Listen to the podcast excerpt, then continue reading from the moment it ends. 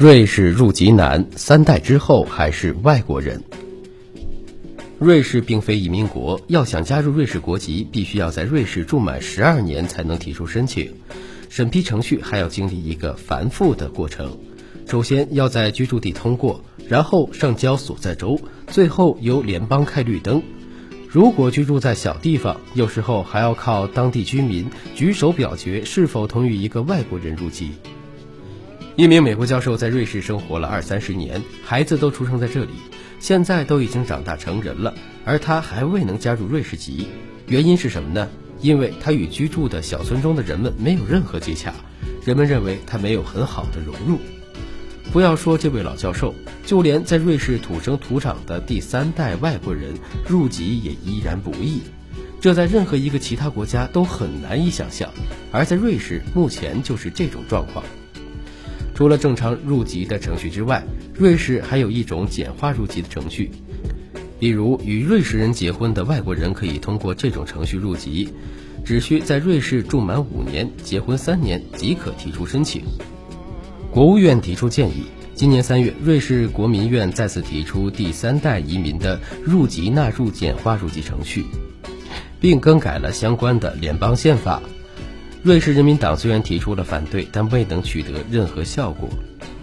该项建议来自社会民主党国会议员艾达·玛利亚，一个名为“瑞士应该承认自己的孩子”国会倡议。其实，第三代移民的简化入籍问题在瑞士已经讨论了几十年。国民院的这个建议应该是最低标准。在瑞士，不能出生就自动获得公民权，就算是移民的子孙想要入籍，也要先提出申请。第三代移民简化入籍的前提条件，除了要在瑞士出生，还要至少祖父母一方出生在这里或者拥有在瑞士的居留权。另外，还需要至少父母一方在瑞士出生或十二岁之前就得到了瑞士的居留权。就算以上条件全部吻合，如果涉及犯罪或者危害到社会安定，联邦依然有权驳回入籍申请。瑞士各州对于第三代移民的简化入籍持支持态度，只要联邦院也同意该项建议，就将作为全民投票动议，来由全民做决定。瑞士电视台在网页登刊了这刊报道之后，引起了读者的热议，很多人表示出不理解。一位先生说，祖父母在瑞士生活多年，父母也是在瑞士出生。在这里生活，自己也是在这里生长，却依然是外国人。然后要说瑞士的外国人比例多那么高，这当然不奇怪，因为我们不让这些几代人都生活、工作、纳税的人入籍，这简直就是丑闻。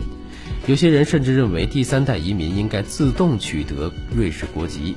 一位来自苏黎世的女士说：“我认为这些人不应该简化入籍，而是应该出生自动得到国籍。”因为他们的父母都是在这里度过的童年，他们的根在瑞士，他们没有其他籍贯。美国和加拿大已经对第二代移民实行自动出生入籍的制度。还有一些人持其他看法。一位 Haller 的先生认为，如果外国人自己不想入籍，我们不应该追着他们入，不要在这些条例上下功夫。我们自己有足够的问题要解决。还有一位女士表示，许多来自科索沃、土耳其等国的人拿着瑞士护照却不融入。他们在这里挣钱，生活了多年，却几乎不懂德语。他们的孩子不许参加学校滑雪宿营，在学校不守规矩，利用滥用我们的医疗和残疾人保险。没有任何一个真正的瑞士人会在国外有这种的行为。一位先生的评论比较缓和，他说：“如果有入籍申请遭拒的统计数据。”就很有可能说明问题。那些有信誉、掌握足够的语言、很好的融入了工作生活，并真正接受我们价值观的人不会遭拒，而那些不符合以上条件的人也不配加入瑞士国籍。